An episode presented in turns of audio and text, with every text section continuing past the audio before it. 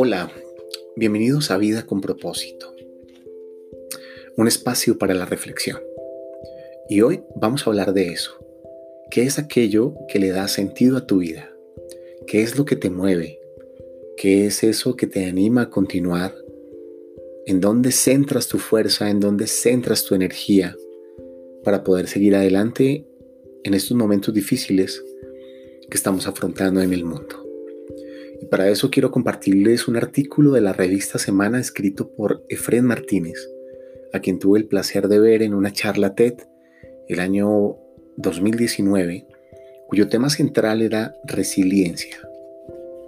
Y Efren nos comparte este artículo desde su mirada y desde la investigación que ha hecho de lo importante que es tener una vida con propósito. Efren nos dice lo siguiente. Desde 1964 se ha estado investigando tímidamente sobre el sentido de la vida de las personas y su repercusión en diferentes áreas.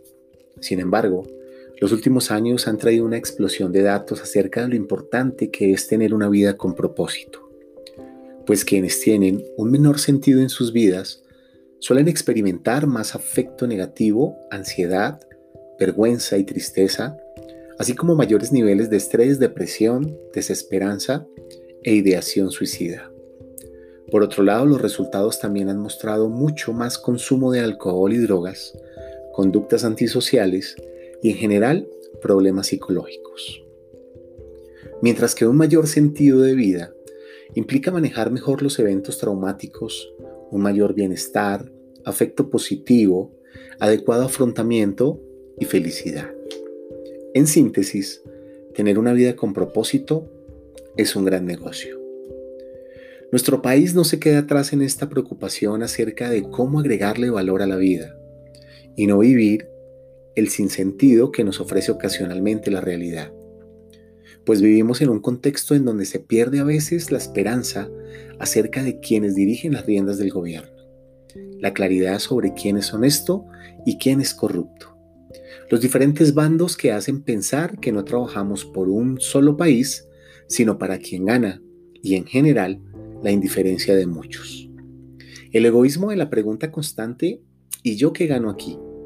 convirtió el servicio en algo de tontos y nos transformó en el país del narcisismo. Por suerte, el sentido existe gracias al sinsentido.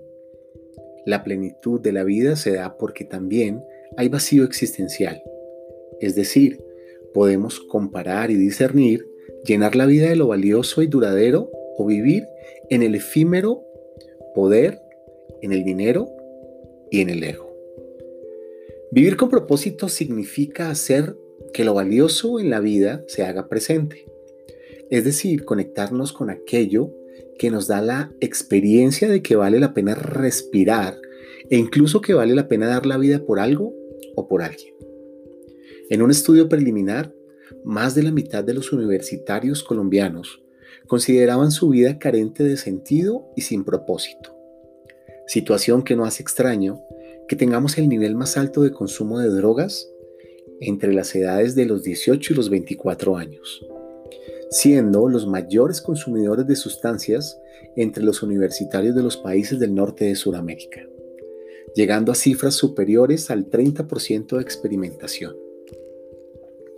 No lo juzgo necesariamente como un problema, pero sí como una búsqueda de experiencias que sumado a un contexto de sinsentido, podría en muchos casos hacernos más vulnerables a necesitar algún tipo de tecnología que nos haga sentir vivos o nos permita soportar el vacío.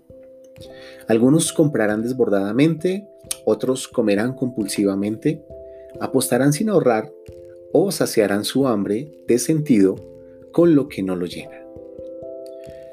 El asunto es que la vida puede llenarse de sentido si nos conectamos con lo valioso, lo valioso que hay en ella. Si lo valioso es el cuerpo perfecto, pues daremos nuestra vida por ello. Si lo valioso es alguna otra cosa, pues daremos nuestra vida por esa cosa que creemos es valiosa para nosotros. Si lo valioso es el dinero, pues gastaremos la vida consiguiéndolo. Sin embargo, es posible que existan cosas que duran más tiempo y que la experiencia interna nos lleve a sentirnos plenos. El sentido de la vida puede encontrarse en los vínculos con personas valiosas, a través de la experiencia de amar o sentirse amado. Muchos de nosotros descubrimos el sentido en nuestros hijos.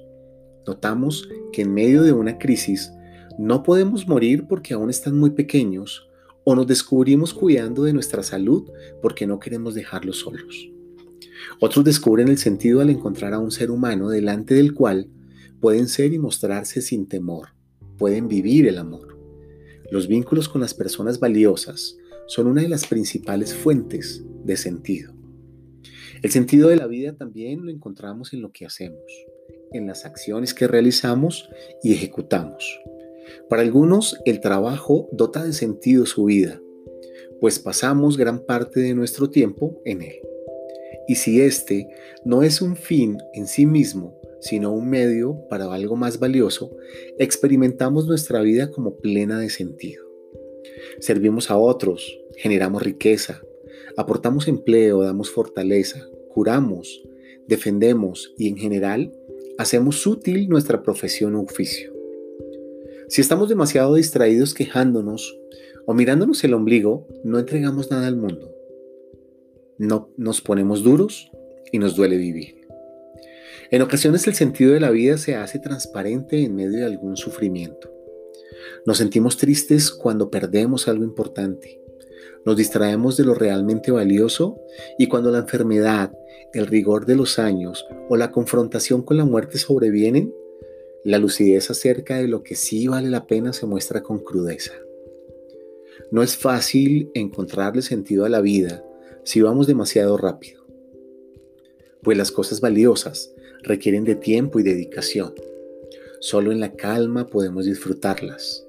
Si vamos corriendo, huyendo de nuestros miedos o persiguiendo latas que parecen oro, solemos pasar frente de lo realmente importante y ni nos damos cuenta. El sentido pocas veces toca nuestra puerta. Hay que detenernos y oler lo que huele, saborear lo que sabe, sentir lo que se siente y llenar la vida de más vínculos valiosos y genuinos. Hay que descubrir para qué estamos hechos y hacernos útiles para el mundo, pues como bien decía Nietzsche, quien tiene un porqué para vivir puede soportar casi cualquier cómo.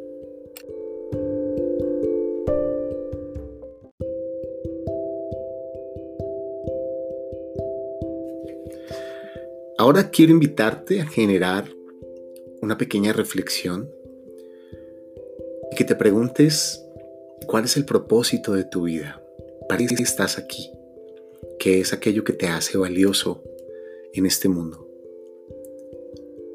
Gracias por escucharme y por favor, haz de este el mejor de tus días.